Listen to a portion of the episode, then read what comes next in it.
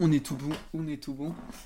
J'espère que tu vas bien. On se retrouve aujourd'hui pour un nouvel épisode de podcast. Tu le vois, le, petit setup a bien changé. Enfin, a bien changé, j'ai juste changé d'angle. C'est pas grave, je préfère ça comme ça. Donc, j'espère que tu vas très bien. C'est une petite aparté avant de commencer l'épisode. On se retrouve pour un nouvel épisode de podcast, mec, et on va parler de finances, d'éducation financière, de comment bien débuter dans le fait d'économiser, de gérer son argent.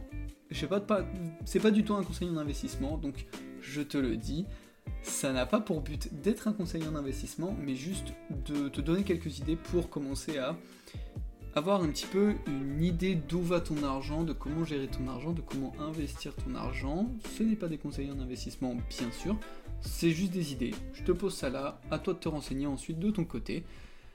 On va commencer sans plus tarder. Donc, ce qu'il faut savoir dans une éducation financière pour. Ce qu'il faut savoir pour avoir une bonne éducation financière, c'est comment gérer son argent. Et gérer son argent, ça passe principalement par avoir un budget. Gérer son budget, suivre ses dépenses, gérer ses économies, avoir une épargne. Tout ça, c'est des points qui vont revenir énormément. Si tu me suis pour les, les prochains épisodes qui vont venir, j'en vais beaucoup en parler, parce que c'est un petit peu la base. Le suivi de budget, c'est ce qu'il faut hein, pour que...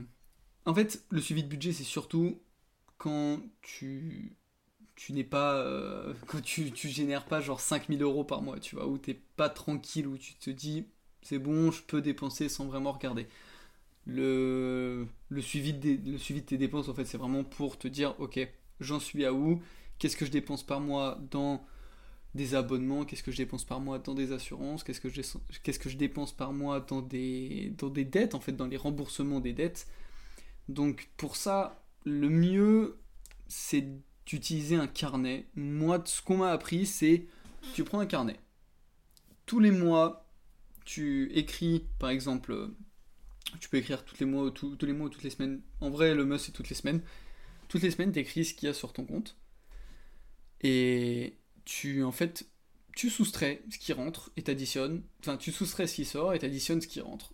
Dans la logique, imaginons, tu, tu, pars par exemple avec 1000 euh, euros dans ton compte en banque au début du mois. Donc, tu as reçu ta paye, t'écris plus, par exemple, 1500. Je dis n'importe quoi.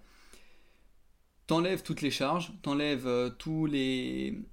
Tout, tout, ce que tu dois payer d'abonnement mensuel, d'assurance, de, de, de cotisation, tout ça, bref, t'enlèves tout.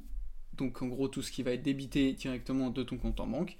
Et ensuite, tu vas dire, par exemple, imaginons, tu as plus 1500, donc tu as 2005.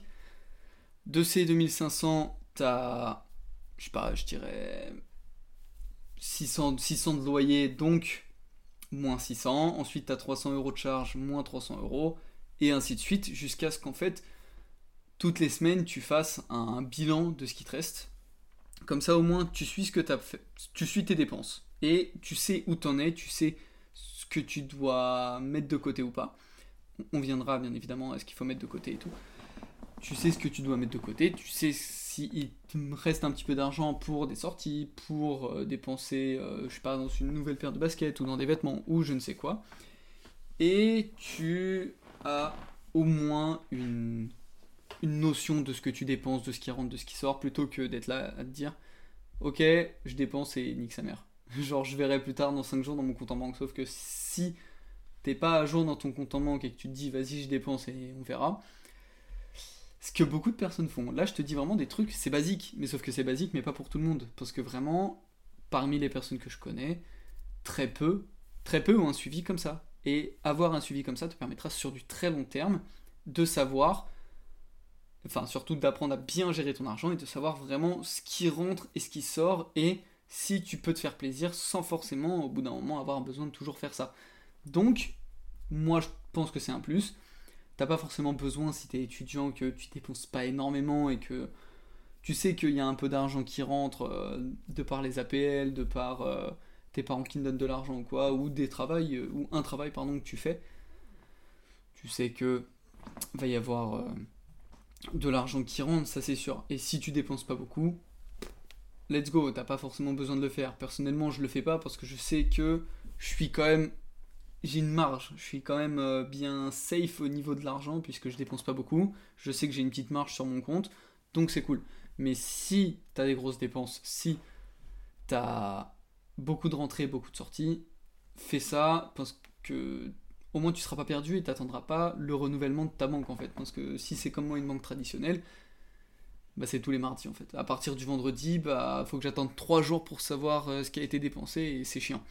Et même les, enfin c'est actualisé au bout de soit un jour ou deux, donc euh, c'est chiant. T'as pas pas comme pour Sorama directement accès à ce que tu dépenses. Ensuite, ce que je te conseille, c'est pour bien suivre tes dépenses, de retirer de l'argent liquide. L'argent liquide, malheureusement, ils veulent l'interdire pour, euh, pour des soucis de des soucis de contrôle de la population, mais ça n'a pas lieu d'être ici, donc je ne vais pas déblatérer euh, tout ce que je sais et tout ce que j'en pense. Mais garde quand même du liquide, parce que le liquide, ça te permet de contrôler en fait ce que tu dépenses. Pourquoi? Parce que bah, si t'as pas de liquide en plus, tu vas pas te dire, bah, t'as merde, j'ai dépassé mes 50 euros par exemple de, de, bouffe à la semaine, bah, je vais utiliser ma carte. Non, si t'as prévu 50 euros de bouffe pour les courses pour la semaine, c'est 50 euros. T'enlèves tout ce qui est superflu. Si, imaginons, t'as besoin, t'as complètement zappé que t'avais plus de lessive et que tu dois rajouter 10 balles en plus, let's go mettre 10 balles en plus. Tu vas pas te dire, bon bah j'enlève de la bouffe pour mettre de la lessive. Non, tu vas mettre 10 euros de ta carte en plus. Mais l'avantage, c'est que t'as un suivi et tu te dis, ok, je suis à 50 euros, je dois pas dépasser ça, faut rester rationnel. Tout simple. Ce qui, ce qui en vrai est quand même très utile parce que on a souvent tendance à se dire ah putain euh, j'ai un peu faim là euh, souvent c'est ça en plus. Si tu vas faire les courses tu te dis oh putain j'ai faim qu'est-ce que qu'est-ce que je prends tu vois? Est-ce que est-ce que je me prends des petits gâteaux? Est-ce que je me prends des petits bonbons? Non. Faut arrêter avec ça. Le but c'est de rester rationnel dans ses dépenses surtout en période actuellement d'inflation. Donc 50 euros par semaine ou 100 euros par semaine ou je m'en fous c'est pour tes courses euh, pour pour aller faire du shopping ou quoi, je m'en fous, tu, prends juste de l'argent liquide, comme ça tu sais que tu peux pas dépenser plus. Tu peux dépenser plus dans la logique, mais tu vas te brider au fait de dépenser plus, et tu vas dépenser 100 balles, 150, 50 euros, je m'en fous. Tu fais ce que tu veux, mais garde de l'argent liquide sur toi, ça peut toujours t'aider, surtout pour économiser. Il y a aussi une méthode d'épargne qui est très intéressante et que j'ai entendu beaucoup de personnes en parler, c'est la méthode 50-30-20. Après, tu t'ajustes en fonction de tes besoins, bien sûr, mais en gros, une fois que tu as eu toutes tes dépenses du mois, donc tout, tout, ce, qui, euh, tout ce qui est, comme je te l'ai dit, euh, tes, abonnements mensuels, genre Netflix, Spotify, Amazon Prime, tout ça, tes assurances, donc assurance vie, assurance habitation, assurance, le, enfin, toutes tes assurances comme ça, une fois que ça c'est enlevé, en plus de tes charges de ton logement, ce que tu fais, c'est que tu prends 50% de ton restant, tu l'utilises dans des biens personnels et dans tes biens essentiels surtout, donc faire la bouffe, euh, se déplacer, t'as compris. Ensuite, 30%, tu le mets pour te faire plaisir, pour sortir, pour, pour ton lifestyle, on va dire. Et le 20% restant, c'est pour ton épargne. Donc, ça veut dire que tu vas te créer, tu vas te créer toi un compte, un compte épargne donc euh, voilà, juste un compte épargne. Je, t'en parlerai dans d'autres épisodes des différents, euh, des différents types d'épargne, tout ça. D'ailleurs, ça me donne en plus une idée pour un autre épisode. Mais du coup, je ne vais pas te, développer. Putain, j'arrive pas à parler ce soir. Je ne vais pas te développer les différents comptes d'épargne que tu pourrais ouvrir ou les, les différents types d'épargne, mais juste dans l'épargne. Donc, tu crées un compte en banque, 20% de ce qui te reste, imaginons, comme je te le dis, 1500 euros. Sur ces 1500 euros, tu as 750 euros euh, qui est utilisé, donc on va dire, tu as la moitié qui est utilisée pour, euh, pour euh, tout tes, pour payer tout ce que tu dois payer par mois. Donc il te reste 750 euros. Tu prends la moitié de ça, donc si je me trompe pas, 375. Tu prends 375 et ça tu l'utilises pour la bouffe, pour les sorties, enfin pas pour les sorties, pardon, pour la bouffe, pour le, pour l'essence par exemple, pour, pour tes besoins essentiels. Ensuite, 30% des 375 qui te restent, tu l'utilises pour sortir.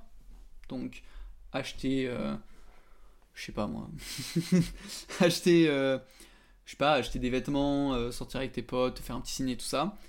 Et le reste, tu le mets sur ton compte d'épargne. Donc je vais pas te faire le calcul des 20% de 375, mais t'as compris. Et le but, en fait, c'est avec cette méthode que tu peux ajuster en fonction de si tu sors beaucoup ou pas. Tu peux faire par exemple un 50, 20, 30. Donc 20, 30%, au lieu que ce soit 30% pour ton lifestyle, que 20%, et ensuite 30% d'épargne. Et le but, à très long terme, donc d'ici un an ou deux ou plus, même essaye le plus tôt possible, c'est d'avoir entre 3 et 6 mois d'économie de ton... Alors, il y en a, ça, varie un petit peu en fonction, des gens, mais il y en a beaucoup qui disent il faut que tu faut aies entre 3 et 6 mois d'avance de dépenses, euh, de dépenses mensuelles. Donc, moi, je mettrais plutôt entre 3 et 6 mois de loyer d'avance. Enfin, de loyer, de salaire d'avance. Comme ça, t'es vraiment safe si t'arrive une merde.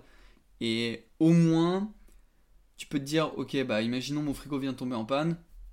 Comme j'avais, euh, imaginons t'as 1500 euros de loyer, t'as euh, 1500 euros de salaire, pardon, t'as 4500 euros qui sont vraiment en réserve minimum. Au moins t'as 4500 euros pour faire face à un imprévu. C'est toujours le must. Et avoir du coup une épargne un compte d'épargne très, très régulier et mettre du coup régulièrement de l'argent dedans, ça te permet de faire face à des imprévus et ça c'est vraiment un plus.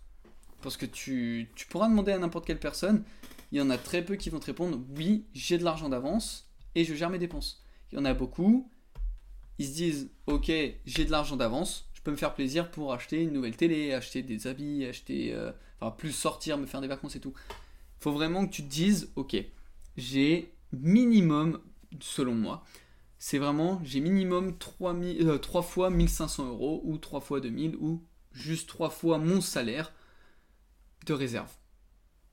Au moins, je suis vraiment safe. Et il peut arriver n'importe quoi. Si j'ai une grosse merde sur ma voiture, par exemple, je peux payer, il n'y a pas de problème. Je suis pas obligé de faire un crédit, et encore un crédit, encore un crédit, pour, euh, pour faire face à un imprévu. Le but, c'est vraiment d'éliminer au plus les dettes.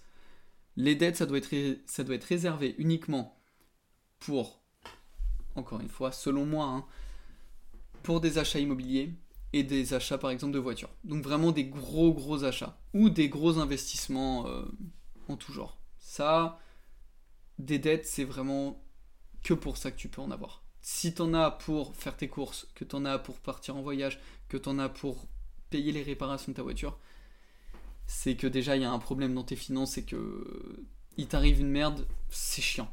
Et c'est vraiment chiant parce qu'après tu, tu, croules sous les dettes et tu t'en sors plus. Honnêtement, hein, de, ce que j'en sais, du peu que j'en sais et de tout ce qu'on m'a dit, faut éviter à tout prix les dettes. C'est pour ça que épargner, c'est vraiment ce que tu dois mettre en priorité. Si tu veux vraiment te faire une grosse éducation financière, apprends à épargner au must et limite, va, va prendre des rendez-vous avec des gens qui sont des conseillers en épargne en fait. Juste des conseillers financiers et tu leur demandes comment je pourrais épargner, comment je vais, je vais enfin, faire en sorte que d'ici un an, deux ans, trois ans, mon épargne soit vraiment au minimum six mois, un an de, mes salaires. De mon salaire. Ouais, un an de salaire. Ouais, c'est ça. Et il y en a qui t'aideront à faire ça, mais ce sera des sacrifices. Mais au moins, tu seras, très, tu vraiment, vraiment à l'aise. Là, je te parle vraiment pour être safe. Hein. Je te, si toi, tu veux vivre en one life, let's go, hein, fais ton kiff. Hein. Mais si tu es vraiment sur, une, sur un objectif d'être très à l'aise financièrement sur du long terme et malgré les, les imprévus, je suis pas la raison, je suis pas la voix de la raison, mais suis ce que je te dis. Parce que c'est c'est basé sur des expériences, c'est basé sur des discussions, c'est basé sur des choses que j'ai écoutées, que j'ai lues. Et je te conseille aussi d'écouter euh, The Ramsey Show. C'est un podcast américain où en fait des gens appellent euh, David Ramsey et son équipe.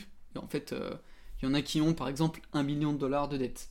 Et en fait, il leur explique comment sortir de cette dette. Bah mec, pendant 10 ans, en fait, même 5 ans, entre 5 et 10 ans, bah mec, ça va être ça va pas être la joie, mais au moins t'auras plus de dette en fait. Parce que mec, un million de dollars de dette aux States, c'est pas étonnant.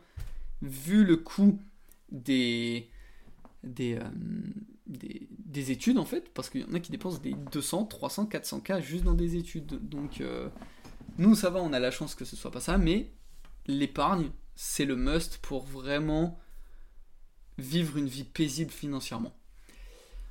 Ensuite, euh, bien évidemment, mettre, je l'ai écrit, mais mettre de côté pour éviter, pour faire face à tous les imprévus. Oui, mais après, s'il y a des imprévus où tu dois racheter ta voiture parce qu'on te l'a brûlée, puisque j'ai l'impression que c'est la mode un petit peu en ce moment en France. Bon bah là, forcément, si t'as, si autant, autant d'épargne que ça, let's go. Mais t'auras jamais, imaginons, 20 euh, 000 euros d'épargne euh, pour mettre uniquement dans ta voiture. Là, faut que tu, faudra que tu fasses marcher des assurances, mais et des, enfin, faut que tu aies un minimum quand même d'épargne. Et je te le dis et je te le redis et je te continue à te le redire. C'est pour moi minimum trois fois son salaire. Et pas trois fois tes dépenses mensuelles moyennes. C'est ce que j'en pense. Ensuite, euh, ce qu'il faut que tu saches avant qu'on commence à parler d'investissement, ce qu'il faut que tu saches, petite info, hein, peut-être que tu ne le savais pas, mais avant 1971, en fait, pour que tu comprennes un petit peu aussi euh, comment l'inflation marche, je n'arrive pas à parler, j'allais dire inflation, mais c'est pas grave. En 1971, en fait, avant 71, le dollar était indexé sur l'or. Ça veut dire qu'en fait, il suivait le cours de l'or. Donc, euh, ça veut dire. Non, il suivait pas le cours de l'or. Il était. Euh, c'est-à-dire qu'en fait, il y avait une quantité de, dollars en circulation qui correspondait euh, au prix total de l'or circulant sur Terre. C'était avant 71. En 71, Nixon il a dit mec, l'or il arrête d'être indexé, enfin le dollar arrête d'être indexé sur l'or et on pourra imprimer du dollar à foison. Et le problème c'est que plus t'imprimes, ça veut dire que plus t'as d'offres et plus t'as d'offres, plus ton prix baisse. C'est pour ça que actuellement l'inflation en Europe est énorme puisque la Banque Centrale Européenne et les pays européens sont OK pour imprimer beaucoup beaucoup d'argent. C'est pour ça que toi, ton, tes salaires ils augmentent pas, mais les prix eux augmentent parce qu'en fait la valeur de l'euro est enfin, diminue de plus en plus. Puisqu'en fait, si imaginons tu trouves un caillou, tu trouves un caillou bah, dans la rue, bon bah tu t'en bats les couilles. Mais si tu trouves un diamant qui est très très rare, tu vas te dire ok, la valeur de ce caillou-là, que je peux trouver à n'importe quel coin de rue, il va valoir 1 dollar, par exemple, ou 1 euro. Et ce diamant que je trouve tous les 1 million de, pas, imaginons, bah tu te dis, ok, euh, celui-là, il va valoir 1000 euros. Et bah en fait, c'est un petit peu ça. Si tu as de plus en plus de, si en plus d'euros en circulation, la valeur de ton euro va baisser. Et c'est un petit peu ce qui se passe en ce moment. Donc, je voulais juste te, placer ça avant qu'on parte dans, dans, des trucs un petit peu plus complexes. Je sais même pas si je vais t'en parler d'ailleurs, mais je voulais juste te placer ça comme ça, au moins tu, tu comprends. C'est de l'éducation aussi financière, bien sûr, parce que si tu comprends pas comment l'argent est créé, comment l'argent fonctionne, comment fonctionne l'inflation et d'autres choses dans le même genre, tu vas difficilement en fait euh, comprendre comment en fait d'où vient ton argent et comment marche ton argent. C'est si tu comprends pas ça, tu peux pas comprendre en fait juste euh, comment épargner de l'argent puisque tu sais pas ce que vaut ton argent. Donc euh, voilà. On va continuer ensuite avec des principes qui sont inévitables dans le fait d'avoir une bonne éducation financière, on parle bien sûr d'investissement. Et des investissements de base, surtout, là je te parle pas d'investissement compliqué, je te parle pas d'immobilier, je te parle pas de crypto, je te parle vraiment d'investissement juste de base que tout le monde pourrait faire.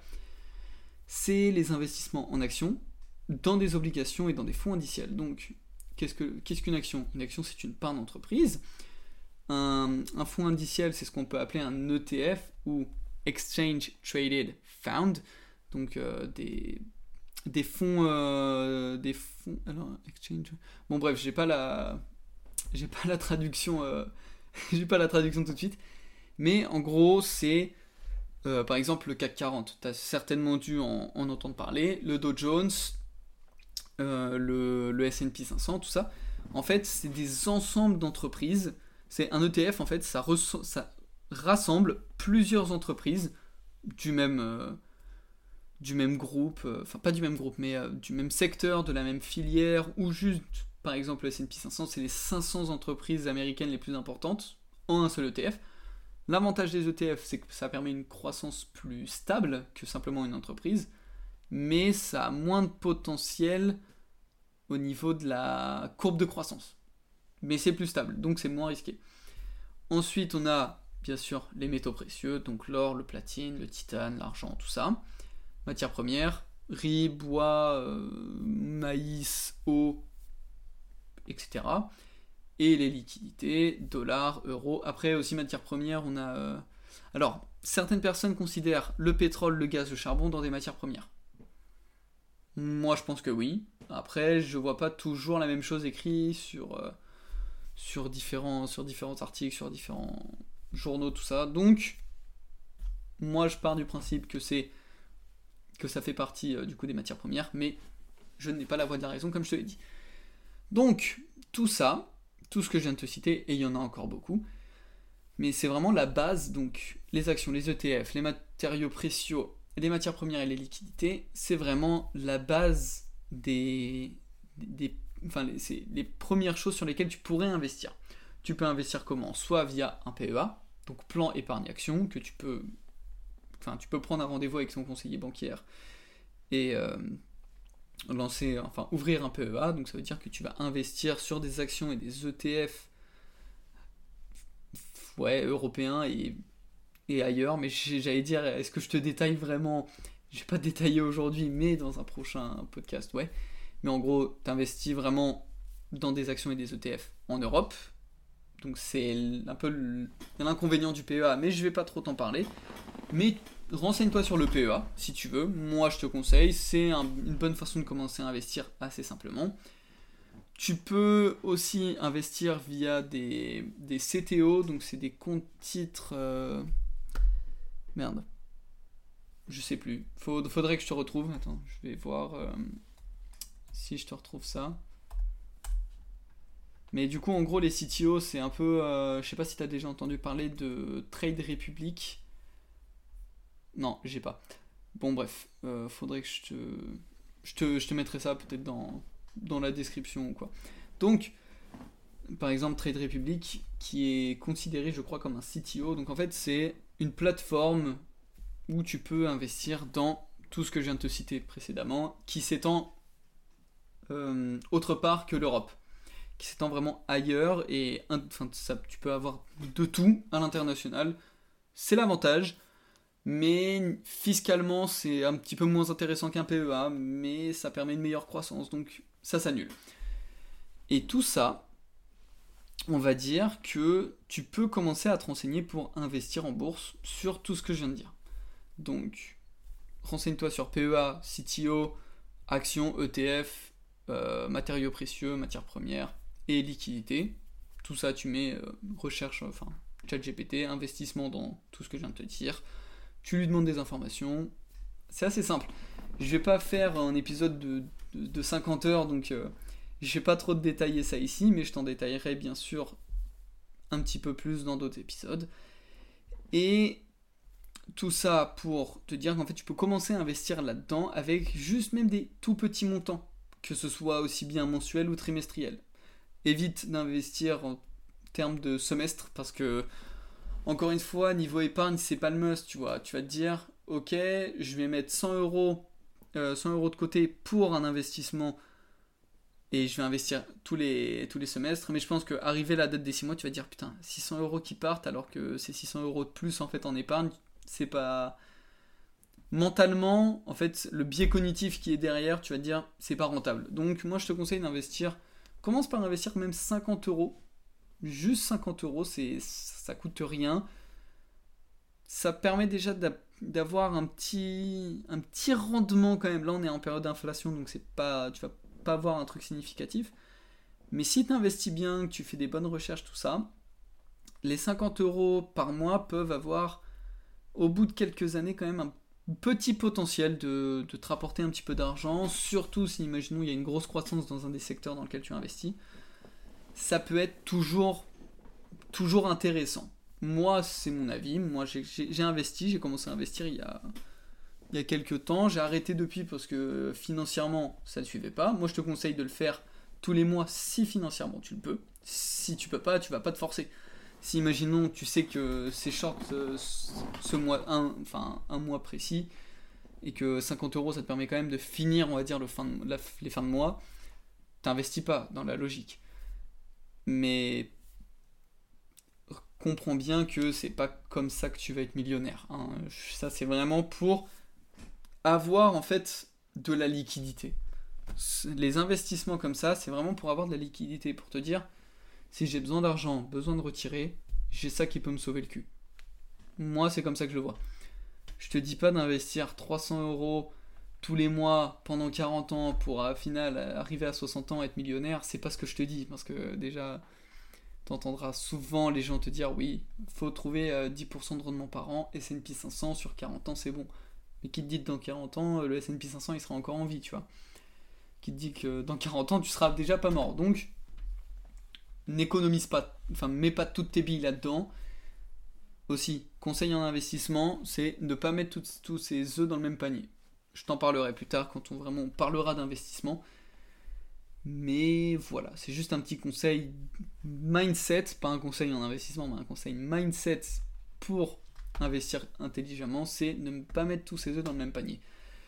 Euh, de ce que j'en ai appris aussi au fur et à mesure de mes lectures, au fur et à mesure de mes discussions, c'est que l'or et l'argent et les métaux précieux et les métaux rares, c'est des en fait, c'est des. Euh, comment dire Aussi bien physique que d'investir en ligne. Moi, je te conseille d'investir en physique. Si tu achètes de l'or, achète de l'or physique. C'est certes un, investissement quand même, et surtout, faut le stocker. Mais ça subira toujours moins l'inflation que juste euh, des, ETF basés sur le cours de l'or. Parce que c'est pas, pas le vrai cours, on va dire. Hein. C'est c'est un truc qui est fictif, bien sûr. C'est de l'argent que tu mets en ligne sur quelque chose qui représente le cours de l'or, mais ça n'est pas le cours précis de l'or. Hein. C'est compliqué à t'expliquer, je te l'expliquerai plus en détail encore une fois dans un autre podcast. Mais si tu dois investir dans de l'or ou de l'argent, investis en physique. Donc, euh, tu, par exemple, tu prends tes 100 euros, tu dis ok, je vais euh, chez le marchand d'or, tu vois, je prends mes 100 euros, hop, j'ai 100 euros, je me, je me récupère, tant de grammes d'or qui correspondent à 100 euros en valeur monétaire. Moi, c'est mon conseil, c'est ce que j'ai lu. Je n'ai pas, je n'ai pas euh, investi dans l'or actuellement. Peut-être à l'avenir que j'investirai, mais même tu peux investir dans de l'argent. Donc, euh, c'est toujours plus, toujours plus rentable d'investir dans de l'argent que de commencer directement à se dire, oh putain, faut que j'investisse 100 euros dans de l'or pour, euh, pour commencer à avoir quelques quantités d'or. Non, juste même des pièces d'argent, ça fait déjà l'affaire pour avoir un, investissement quand même, un début d'investissement en fait. Euh, qu'est-ce que je pourrais te dire sur ce sujet? Hmm, Pas grand chose de plus, à part te dire que le but d'investir, c'est aussi d'éviter de se faire taxer. En fait, ce qu'il faut que tu comprennes avec l'investissement, c'est que le but d'investir comme ça sur, par exemple, de l'or ou de l'argent ou dans des œuvres d'art ou dans des NFT ou quoi, c'est d'éviter de subir l'inflation, les cours de, les cours, du coup, comme je t'ai expliqué tout à l'heure, et je, voilà, je savais que ça allait me servir. Du coup, la baisse de la valeur monétaire, du coup, la baisse par exemple de la valeur de l'euro ou la hausse de la valeur de l'euro, en fait, investir dans des œuvres d'art, dans, dans des NFT, dans des voitures, dans des chaussures, tout ça, donc tout ce que font les personnes riches, en fait ça te permet déjà d'éviter d'être imposé, parce que tout ce que tu détiens en numérique, tu es imposable dessus, alors qu'une œuvre d'art, une œuvre d'art elle est chez toi. Si tu as un tableau à 500 000, bah ton tableau il est à 500 000, qui viendra te dire bah attends je te mets 30% d'impôt dessus. S'il est à 500 000 euros et que tu l'as chez toi, il restera à 500 000 euros. Et surtout, l'avantage c'est que même si le prix de le prix de, ta valeur dans, la valeur euh, monétaire dans laquelle tu vis, donc le dollar, le, l'euro, le yen, tout ça, on s'en fout. Même s'il baisse ou s'il monte, dans tous les cas, le prix de ton bien sera quasiment toujours le même. C'est l'avantage d'investir dans quelque chose de physique. C'est que c'est pas imposable, ou très peu, tout du moins. C'est que ça fait face à des crises, ça fait face à des périodes de forte inflation, et donc tu as toujours quand même moyen de garder une certaine liquidité. Si imaginons moi demain j'arrive, mes 1000 pièces d'argent, je te dis bah attends, je suis dans la merde, bah faut que je les vende, bah en fait ça veut dire que même si la valeur de l'euro est beaucoup moins importante, bah en fait toi tes 1000 euros, par exemple tes 10 000 euros de pièces d'or, bah avant ou après inflation, ce sera 10 000 euros de pièces d'or, c'est tout. En fonction du cours de l'or, bien sûr. Mais ça a toujours une valeur à peu près stable. C'est l'avantage d'investir dans quelque chose de physique. Voilà, je savais que ça allait me servir. On va continuer, on va finir hein, cet épisode parce que j'ai déjà beaucoup beaucoup d'informations. Et j'espère que euh, ce premier épisode sur quelque chose vraiment de très nouveau pour moi, donc parler de finance et d'investissement et de conseils financiers, tout ça, te plaît. Donc euh, un petit like, un petit partage, un petit abonnement aussi bien YouTube que Spotify ou Apple Music, une petite review, un petit commentaire, bref, on continue. Et ensuite, ce que je t'avais, ce que je m'étais dit de te dire, c'est qu'il y a des erreurs qui financières qu'il faut que tu évites. Et des erreurs financières courantes en plus. Parce que, bien sûr, on n'est pas tous des génies en finance et on apprend tous quelque part. Il faut toujours apprendre des personnes avant nous pour éviter de refaire les mêmes erreurs. Et tout ça, comme je te l'ai dit, ne pas mettre tous ses œufs dans le même panier. Et je savais que j'allais t'en parler, mais je pensais pas tout de suite. en fait, je pensais que j'allais t'en parler, mais j'étais pas sûr à 100%, tu vois. Mais du coup, ne pas mettre tous ses œufs dans le même panier, pourquoi? Pour éviter un risque euh, de un risque en fait de chute. De, chute du marché de, juste de baisse par exemple de la valeur d'un de, tes biens ou quoi. Imaginons tu mets euh, je sais pas tu mets tout tu te dis ok j'ai 10 000 euros à investir je mets 10 000 euros dans Apple. Apple, société, euh, société une des sociétés les plus riches du monde, société avec le plus d'argent liquide au monde, société, une des sociétés les plus stables et une des plus puissantes dans la tech, tu te dis, ok, let's go, Apple, ça peut pas cracher. Mais t'es jamais à l'abri qu'il arrive une dinguerie. Donc imagine, tu mets 10 000 euros sur Apple. Demain, Apple, ils font. Enfin, il y a. Comment dire Il y, a un article qui dénonce qu'Apple euh, fait travailler les enfants même si c'est peut-être déjà le cas, mais je ne vais pas m'aventurer sur ce sujet, fait travailler par exemple les enfants euh, en Chine, en Inde, au Bangladesh, tout ça. L'action d'Apple se pète la gueule de 40%. T'imagines, t'as perdu 4000 euros. Genre, t'as investi 10 000, t'as perdu 4000 parce que ça a baissé de 40%. Et là, tu peux, pas, rien y faire. Parce que tu peux juste te dire, putain, pourquoi j'ai tout investi dans la même chose. Et c'est là où faut éviter à tout prix de faire ça. Ce que je te conseille, et c'est ce que j'ai vu de la part d'un grand nombre d'investisseurs. Et pour moi, d'ailleurs, euh, je l'ai revu un petit peu, hein, les, chiffres que je vais te donner après. Et ce qui pour moi reste toujours le plus intéressant et le plus intelligent à faire, c'est le... Alors on va l'appeler le 40-20-20-10-10. Donc 40% de tes investissements doivent être dans des actions ou des ETF. Donc Action ETF, je t'en ai déjà parlé tout à l'heure. Action par entreprise, ETF, ensemble d'entreprises. Ensemble d'entreprises. Euh, donc en fait, c'est tu investis en fait sur quelque chose qui inclut plusieurs entreprises dans un même domaine. Ou, bref, je t'en ai expliqué tout à l'heure, je vais pas te reperdre une minute à tout expliquer. 20% euh, dans des matériaux précieux, comme je l'ai dit, de l'or, de l'or, euh, de l'argent, du platine, tout ça. 20% dans des matières premières. Donc tout ça, tu le fais en ligne. Hein. parce que tu vas pas, tu vas pas avoir que de la liquide, que du, que du, euh, du matériel bien sûr. Mais tout, ce que tu, tout ça, tu le fais en ligne. Donc moi, ce que je te conseille, c'est 40% actions ETF, 20% matériaux précieux et 20% matières premières.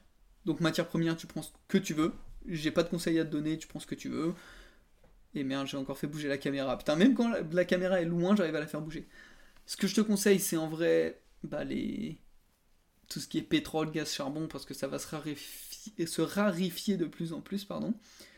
Ensuite, alors, immobilier, j'ai mis 10%, mais ça c'est vraiment quand tu as atteint un stade d'investissement très important. Donc par exemple, euh, là ça fait 20 ans que tu investis, tu as 10% en immobilier. Donc ça veut dire que T'as peut-être une maison, t'as peut-être euh, un studio, une place de parking, mais juste déjà commencer même avec de la place de parking, ça peut être déjà une putain de bonne idée en fait. Mais si par exemple t'aimes pas du tout l'immobilier ou que t'as pas encore assez d'argent pour investir dans l'immobilier, les 10% que tu mets pas en immobilier, tu peux les mettre en liquidité. Donc liquidité par contre c'est avoir du cash. Et quand je te dis avoir du cash, c'est imaginons que tu as 1000 euros. Tu mets 400 euros action ETF. 20 euros dans l'achat de matériaux précieux, aussi bien en ligne qu'en. merde. Putain, qu'en matériel. 20% dans des matières premières, tu choisis ce que tu veux. Et ensuite 20% de liquidité. Donc ça veut dire que tu auras 400 euros d'actions et d'ETF, 200 euros, 200 euros de, de matériaux précieux, 200 euros de matières premières et 200 euros que du cash. Pourquoi? Parce que le cash n'est pas imposable. C'est l'avantage, c'est que le cash, tu peux pas, tu peux pas être imposé dessus puisque c'est toi qui le détiens, ce que je t'expliquais tout à l'heure. Donc, moi, ce que j'en, que j'en ressens de ça, c'est, c'est encore que le mien. C'est intéressant de voir le fait de prioriser actions ETF parce que c'est ce qui ont le plus de potentiel de croissance. Matériaux précieux et liquidités, on va dire que c'est pour assurer une certaine stabilité et éviter de, et, assurer un risque, euh, assurer et éviter le risque de, tout perdre par exemple, et donc euh, éviter en fait éviter tout risque et éviter tout risque. T'as compris Éviter le plus de risques, éviter de prendre le plus de risques possible. Voilà, là j'ai la bonne formulation. Et dans les matières premières pour pallier à une baisse euh, des actions et des ETF. Moi c'est comme ça que je le vois. Après immobilier, je ne t'en parle pas parce que je pense que très peu d'entre nous ont commencé déjà investir en immobilier à mon âge, c'est-à-dire à 20 ans. On s'appelle pas Théophile Hélier, euh, qui avons déjà, euh, au bout de 21 ans, euh, acheté trois appartes et les retaper complètement pour faire un Airbnb. Bref, c'est n'importe quoi cet homme. Mais très bon parcours d'ailleurs. Renseigne-toi, Théophile Hélier, j'aime beaucoup. J'aime beaucoup la mentalité, j'aime beaucoup le personnage. Voilà. Et tout ça pour te dire que ce n'est qu'un avis. Hein. Ça, c'est vraiment. Tu l'organises tu comme tu veux mais pense à action ETF en priorité et essaye d'investir comme tu peux et comme tu veux surtout hein, entre matériaux précieux, matières premières, liquidités et immobilier. Moi, c'est ce que je te donne. Tu fais ce que tu veux, bien sûr. Donc, euh, je t'ai dit, c'est pas un conseil en investissement. Je vais te donner 2-3 ressources euh, qui pourraient être utiles pour continuer euh, tes recherches et affiner ton point de vue sur la chose. Tu peux aller sur des forums Reddit. T'as énormément de forums, mec. Tu... C'est beaucoup anglais, donc euh, je te conseille d'être assez à l'aise en anglais. Je te l'ai dit, d'écouter euh, des podcasts aussi, de Ramsey Show. Il y a énormément de podcasts sur la finance. J'en ai vu des, pelles et des pelles sur Spotify et même sur YouTube. Regardez aussi les vidéos YouTube, bien évidemment, parce que c'est toujours intéressant. Euh, des livres. Un livre très intéressant, c'est La psychologie de l'argent, Psychology of Money, il est très intéressant. Je l'ai pas là sur moi, il est, dans, il est rangé dans mes placards. Mais j'ai aussi vu euh, L'investisseur intelligent. Je t'en avais déjà parlé, je ne l'ai pas lu, je ne sais pas ce qu'il vaut. On m'en a dit que du bien, honnêtement. Ça a été fait par Benjamin Graham, qui est un des meilleurs investisseurs de son temps, c'est-à-dire 1900. 1900 combien, je ne sais plus, je te dis ça. Benjamin Graham. Euh, c'était 1900, 1920, 1930 à peu près. Ok. Et euh, ensuite, tu peux utiliser des applications pour gérer ton, business. Pourquoi tu gères ton business? Non, tu gères ton budget, putain. pour gérer ton budget, comme Mint, euh, You Need a Budget, ou encore utiliser juste tout simplement un tableau Excel, ou, comme je l'ai dit, un carnet. voilà, tout simplement. Je pense que je t'ai donné beaucoup d'informations. J'espère que t'auras kiffé l'épisode quand même, que j'aurais été assez convaincant, que j'aurais pas. J'ai un petit peu bégayé, désolé, mais parler vite, c'est mon défaut. Et donner trop d'infos, c'est mon défaut. Donc je voulais pas faire un épisode de 1 heure. Déjà 40 minutes, je trouve ça long.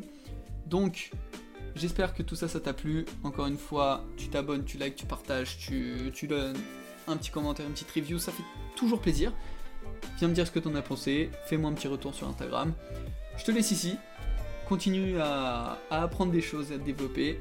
Et puis bonne soirée à toi et puis ciao ciao